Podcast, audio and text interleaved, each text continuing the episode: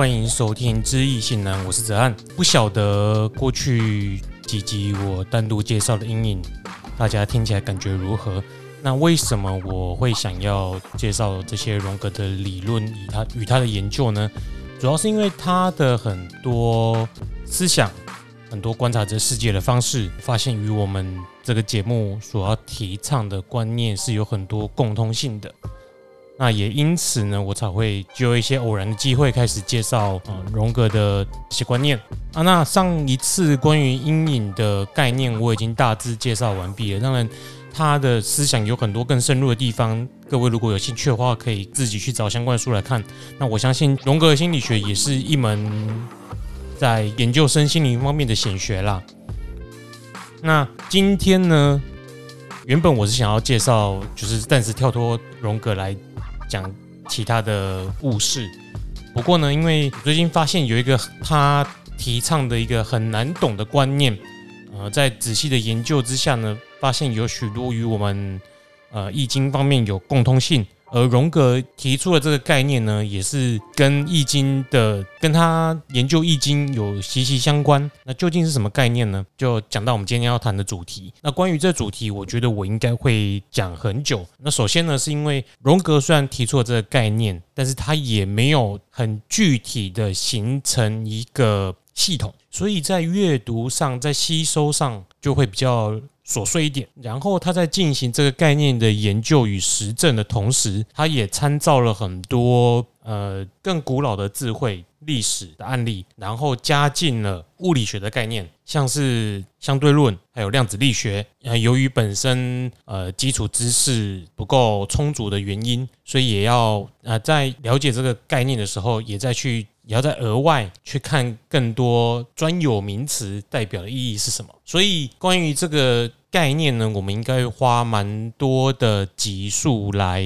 呃跟大家讨论啊，因为我也不是专家啦，但但是我介绍这些东西，希望大家如果有兴趣的话。可以多多到啊我们的 IG 或者是 Facebook 跟我们讨论。那也因为在介绍这概念的同时，我刚刚说到很多的专有名词嘛，那我也怕很多的观众其实听不懂专有名词的，所以我会额外再拉一点时间来介绍这些专有名词是什么，免得我就这样讲过去了，会像我在讲阴影的时候，好像其中有后最后两集有一些人会发现啊听不太懂内容，因为我就这样顺顺的讲过去了，但是。啊，很多还不懂那些相关的专有名词的人，可能会不知道我在里面说的是什么东西。那同时呢，我也我我也会把这个集数的时间稍微缩短一点，大家听了也才有时间去消化里面的内容，然后可能会更有兴趣。不然我自己一个人讲讲讲讲那么多，那一连串一直讲下去，然后时间如果要拖得很长，可能就太像在上一堂，就是你根本就也许看。课表名称很有兴趣，想选这个课，但是一点进去，第一天去上课，发现里面的课程内容你都听不懂，然后要很高的基础知识，那你可能也没有兴趣，然后你就最后就退选了。所以呢，我会努力把那个节目的时间再缩短一点，然后呢，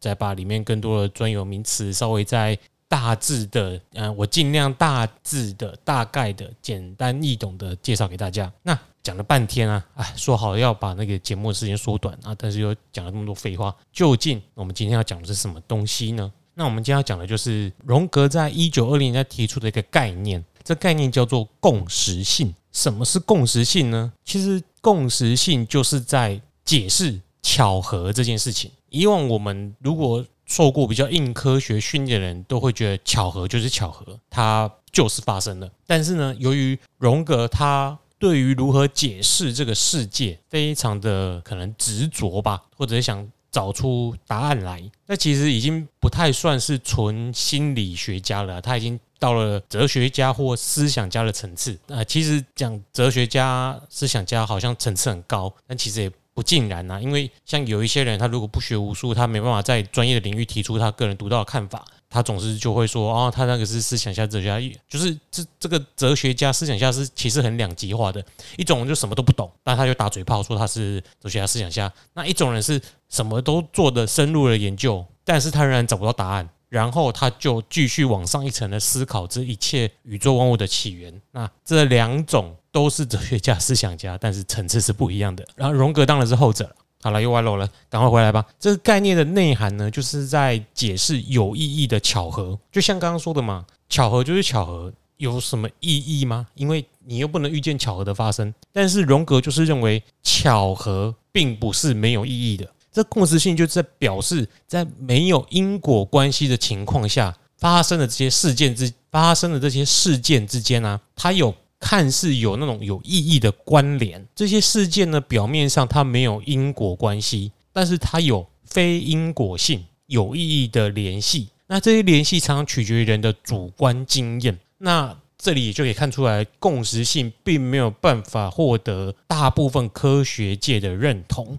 首先呢，它在取样方面就已经取了非常多巧合发生的主观事件，所以并没有办法用一种呃统计或者是因果推论来找出事件发生的原因。那刚刚讲的，大家可能有一点又不飒飒了。什么叫做无因果关系的事件之间有着非因果性？就是说呢，一般我们要解释事件的发生，就是种什么因得什么果。但是简单来说，这事件巧合发生原因有意义，但是没有因果关系，它就是发生了。但是即使它就是发生了，我们也不能忽略它，因为它是有意义存在的。那这一种随人解释的概念，就会很容易被应用到像什么超自然现象研究啊、灵异现象研究啊。总而言之，就是客观的科学比较难以证实发生的事件。那也就是为什么荣格的学说有很多的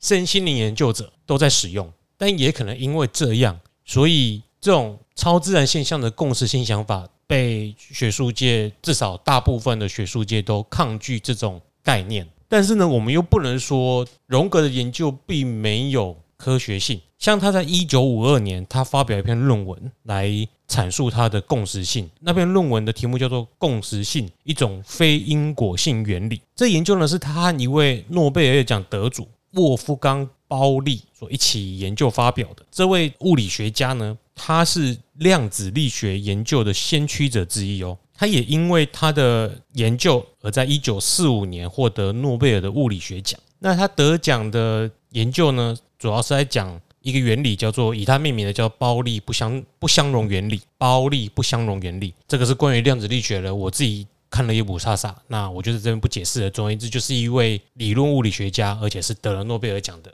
那也就是说呢，其实。呃，荣格在做这个共识性研究的过程啊，或者是他其他的概念，也往往都有很多其他的科学家帮助，或者是协助做一些研究。也就是他他的看法本身，你并不能说他排除掉了科学的研究方法。那我们回到这个共识性这个概念，那共识性呢，这一词是由荣格创造的。Synchronicity 啊，因为这个字很难念，所以我刚刚直接 Google 啊，请大家刚刚听那个字，这个字呢就是有。荣格他所创造的，那他定义这个词汇呢，就是要用在描述在时间上同时或巧合发生的非因果性事件。那这我刚刚已经解释过了，在他阐述这个共识性的书中，他写到说，由于我们不可能检验所有因果律下可能发生的事情，那如何才能识别非因果性结合的事件呢？这个问题的答案是在当更快的反应中，因果关系难以想象出来的时候，可以预计非因果性的事件发生。听不懂对吧？那我们就直接来举个简单的例子，比如说说曹操，曹操就到。那大家应该在想啊，这不就是巧合？其实巧合啊，这种就是单纯的巧合。但是这里指的有意义的巧合，是一种心想事成的巧合。就比如说，你今天如果在路上遇到了一个。哦，你可能小时候的玩伴，幼稚园同学、小学同学，那就是个巧合，你就是刚好遇到他。但是如果你今天不知道在哪个时间点，刚好心里想到某个同学，那刚好在某一段时间之后，或者是马上发生，刚好他就出现，那这个就是有意义的巧合。那至于这个意义在哪里呢？哎，我们会在后面继续的呃做更多的解释和介绍。那其实所谓的共识性呢，是荣格所观察到然后提出来的概念。那也就是说呢，共识性并不是发明，而是他观察到了一个现象。不过呢，注意到这种共识性，也就是有意义的巧合这件事情，其实早在呃有人类的时候，就一定有人注意到了。像罗马的皇帝，同时也是哲学家，叫做奥里略，他就有一句名言，叫做“他相信所有一切彼此连结，这个网络是神圣的，所以荣格才说，两个或多个事件的有意义巧合，牵涉到的不只是几率，所以我们不能用几率来解释这些有意义的巧合。像荣格他自己本身最常用来当做案例作为解释共识性的例子，是他在进行一次的疗程的时候，有个女人是他的患者，但是因为这整个过程中治疗都没什么起色，然后这个。女人呢，她也可能她心里有些挂碍，她不愿意接受，或者是她明明就在接受治疗，可她不愿意讲开，不愿意分享，也因为她不愿意打开心胸接受疗程，所以她的治疗一直没有什么起色。但是在有一次的疗程当中，她说她做了一个梦，在梦中她看到一件珠宝。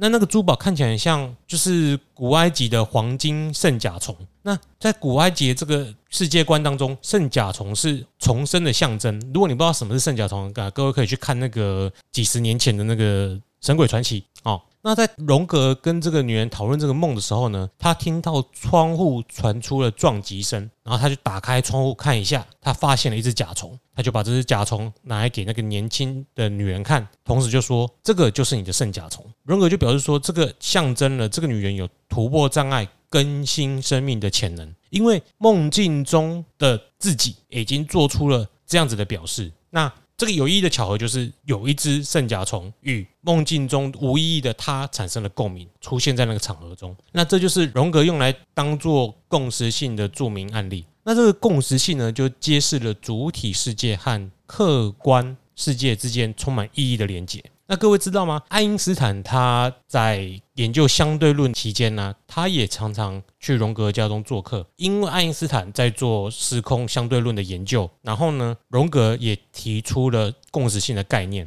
那所以他们就会泡咖啡聊天嘛，对不对？那关于共识性的概念呢，爱因斯坦讲说，共识性是上帝隐姓埋名的方式，所以为什么共识性这个概念这么的难懂复杂又简单又好懂？看似又包容了一切，然后好像解释又什么都没解释到，也就是因为这种特性、这个特质，那我们才会在这个节目中拿来介绍。因为我们一般人在学易经的时候，往往也有一样的困惑。这一种有意义的巧合，通常比较容易接受的人，都是有宗教信仰的，或者是他相信有超自然现象存在的人，才会去呃相信这些巧合是有意义的。但我们能够认定，只有这些人比较容易发生。啊，这种有意义的巧合吗？那共识性这个概念伟大的一点就在于它的这一个解释，在后来相关的研究当中，发现这种巧合也会发生在无神论者身上，像是做预知梦啊，或者是灵魂出窍，这个在研究上已经有许多的案例，而许多表达过有这些经验的人呢，当然也包含了不少的无神论者或者是不可知论者。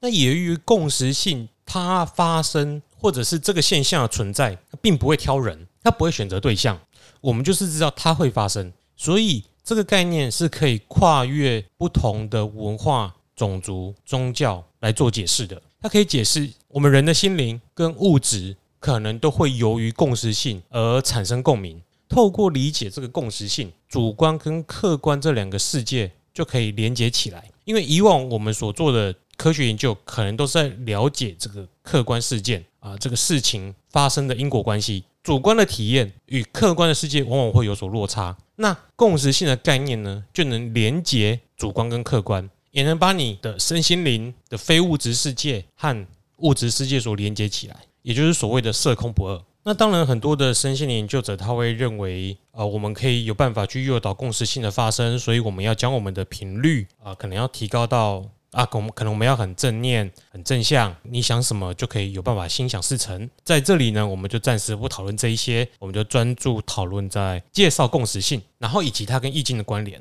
在我所看的这本书叫做《共识性：自然与心灵合一的宇宙》当中，他提到了很多例子，就是荣格在做这个共识性的研究的时候呢，基本上受到了很多易经跟。道家思想的启发，那我认为我把它组装到这个部分，呃，会更接近我们节目目前的调性。当然，我中间如果歪楼也是很正常的啦，请大家多多包涵。这个共识性呢，当初在发表的时候，可以说是很挑战当时的学界，到了今天也依依然是这样子。啊，荣格呢，想透过这个共识性的观念来扩大。传统的西方学界对自然和心灵的核心概念，因为以往在研究这个心灵啊什么的，可能都很难符合当初科学革命以来所要求的法则。那他想要探究这些现象，他认为这个世界并不是当时有限的科学方法能够解释这个完整的世界，因为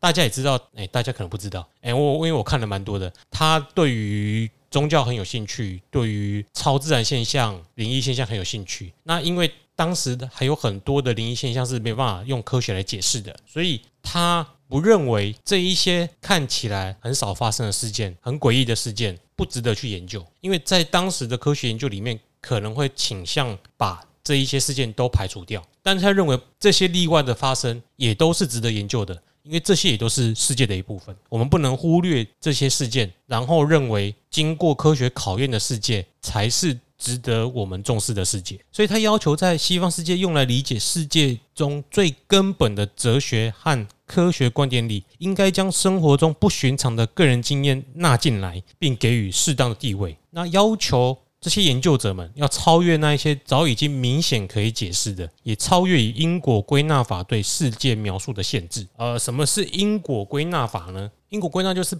把一直重复发生的一些事件，或者是样本对象收集起来，试图找出其中发生的固定逻辑，它是有规律的。那这个也是呃，我们在做一般的研究中最常使用的逻辑啦。比如说，我们想要研究某个问题，那研究对象可能是某间公司，那最简单方式是什么呢？就是在那个公司发问卷嘛。那那问卷可能就会把你想要问的问题掺杂在里面，那你就会透过这些问卷去问这公司中的每一个人，然后把这些问卷收回来之后，那我们就去跑一些统计结果，那我们就会发现一些固定的逻辑，然后做出推论，这就是所谓的因果归纳啊！我忽然想到了啦，这就是那个。我们以前国高中在学的时候，就是所谓的那个培根提出来的经验主义，就是你必须要去观察你你想研究的问题，或者是你是你你周遭发生的现象，那你要找出为什么呢？就想办法去收集相关的资料，然后最后找出那个因果关系来。那讲到培根，就会想到另外一个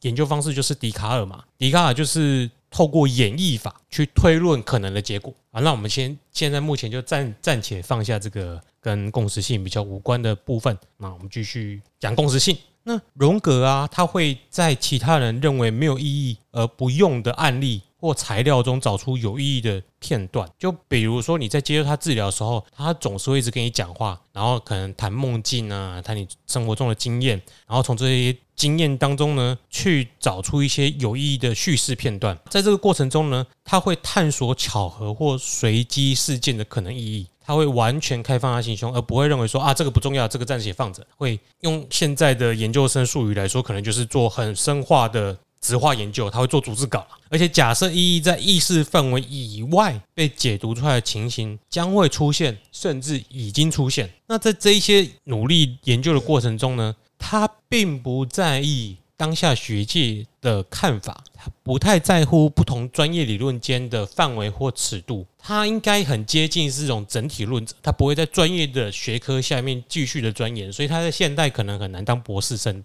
然后他会在心智、文化跟自然当中去寻求他所谓的原型的最佳形式。所谓的原型呢，我们还没有在之前的节目中提到过。那我花几秒钟讲一下。然后呢，如果各位有兴趣，或者是之后有机会，我们再继续介绍。那其实这个原型是在他的心理学中很一个呃构成人格结构中很一个一个很基本的组成。那是原型就是跟本能差不多啊，都是人格中的根本动力。他在心理上追求他的固有目标，而本能在生理上追求满足。那这个原型呢，是由人类祖先历代沉积遗传下来的，不需要借助经验的帮助。所以，这所谓的原型是一种集体潜意识的内容。那我们也可以，也许不完全，就你当做先当做所谓的民族性，或者是你们这个家的家风，或者是这个组织的组织文化、企业文化来看，大概就是这个意思。那科学跟宗教它不是天生对立的，像尤其是什么牛顿啊、爱因斯坦，他们都是有很坚定的信仰的。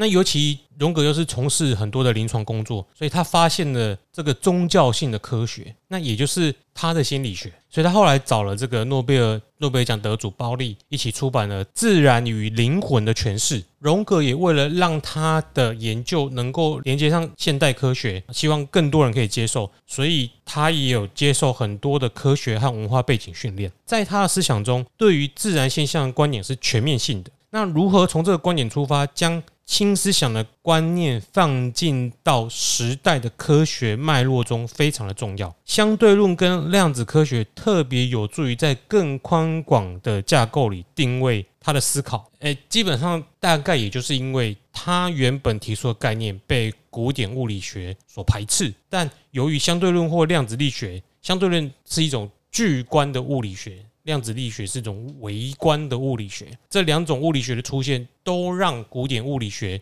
产生了很大的冲击，也拓展了原有物理学的范围。他们跟共识性这个概念刚好在这个时期出现，那也有助于共识性的概念可以拓展到其他的学科。当我关于不管是心理学或物理学啊有任何的错误啊，请大家批评指教，因为我真的也不是很懂它那些内容。那由于古典物理学追求是一种简单的科学典范。但不过，随着理论不断的发展，现实世界的复杂性是越来越高，充满不确定性、不可预测性，而且无法组织化。那在一九七零年代的时候呢，出现了混沌的概念 （chaos，混乱），它取代了简单、简化，那也发展为科学领域里面一个重要的学门。混沌理论是一种兼具直化跟量化分析的方法。用来探讨动态系统中无法使用单一的，而且必须使用整体连续的数据关系才能加以解释跟预测这个行为。而混沌科学的研究成果，经过不断的累积跟融合，逐步应用在生物学啊、人类学、社会学科等领域，整合成为复杂性理论。那后来有个研究所叫做圣塔菲研究所，成为第一个对复杂性理论有系统研究的机构。这个机构里面的研究学者涵盖了经济、生物、政治、电脑、人类与社会等各个领域，就是已经将整个物理学视为整体来看待，而不是分门别类的专科。那到了现代呢，荣格的理论实践和他的临床方法被当作是跟我们刚刚前面所讲的这个复杂性理论啊、混沌理论是有关系的。尤其是一个叫做自组织的能力，像呃这个自组就是 self organization 啊，这个自组织是出自于一个叫做复杂调试系统理论。那这个理论也是出自于哦，我刚刚我们刚刚讲那个圣塔菲的研究所，是一个叫做 John Holland 的教授，在一九九四年提出。那他认为系统演化动力来自于系统内内部微观主体的相互作用，汇聚成巨观的复杂性现象。这个理论的研究偏重于系统内系统内内在要素的相互作用，不限于对客观事物的描述，更重视的揭示客观事物构成的原因和其演化的历程。而我们刚刚讲到的自组织理论呢，最早由物理学研究的迪亚，其实我也不知道怎么念，一个火部，然后再个商啊，那个理论，还有神经机械学等发展出来。这个理论提到说，一个复杂的系统可以透过系统本身的参考系数独立运作，听起来很复杂，对吧？其实白话说，这里有个例子啦，像冰箱，它可以自动的保持恒温，这个系统就叫做自组织系统。那我们会在后面再更详细的介绍这些我们现目前听不懂的东西。那到时候我也会用更白话易懂的方式举例给大家听。那除了这一些啊个人或两人的共识性关系呢，我们到后面还会提到用共识性的观点来检视历史事件，就是所谓文化的共识性。这个说法呢，就是假设在文化中或文化交流的时候，对人们产生的广大影响，其实是有意义的巧合。比如说，雅典出现了民主政治，或者是西班牙征服墨西哥，这是在这本书中会提到的两个例子。那我们今天有限于时间啊，没办法直接的介绍给大家听。但这一些历史事件，通常只能在时间过去很久很久以后，我们才能知道这些共识性的真相。那在呃今天节目的最后尾声呢，我们再解释一个名词，因为刚刚的这些历史事件呢，它理论的核心。啊，解释这一些历史事件，我们必须要了解到共识性，它有一个图线论法则，突然现出的法则。什么是图线论呢？简单的说啊，图线这个现象啊，是指个别的总和大于整体。个体的样态并不等于群体的样态，群体的样态会出现组成各个群体的这个个体所没有的性质特征，即为图线的现象。听起来很不简单，对吧？啊，其实你可以这么想象啦，嗯，所谓个态之和不等于不一定等于群态，就是说你将你身上的细胞拆开来看，你很难由这单一的细胞来看到组合起来之后会呈现你现在的样貌。如果没有这个图线，按照一定的规律把它组合起来，它不会变成你，它只会变成数十亿个细胞散落聚集起来，变成一堆碎屑。那在后面呢，我们就会用这个图线的现象来解释为什么古代的雅典会出现民主政治，他们如何产生了这个集体决策的模式。那我们也可以稍微思考一下啊，用这一个现象来做更多的举例，呃，像是。台湾人不是每个都贪财怕死要面子吗？那又怎么形成我们今天台湾可能为人称羡的好表现，或者是更烂？总而言之，这一种类似复杂性哲学相关的理论，大家都可以用自己的观点去做相关的尝试啊，来理解这个。世界运行的现象。那今天就先到这里，大家好好的吸收一下。随着这些名词解释越来越多，名词解释就会越来越少，因为有一些相关的基础之后呢，我们在后面再解释，就不用再回头来解释这一些特定的专有名词，那也就会越讲越顺了。那我们的进度就可以加快，讲的好像我老师在上课一样。好，那这里是知易行难，我是哲瀚。那希望大家继续到。Apple Podcast 帮五星留言给我们多多鼓励，然后以及到 Facebook 和 Instagram 让我们一起互动讨论。那今天的节目就先到这里，拜拜。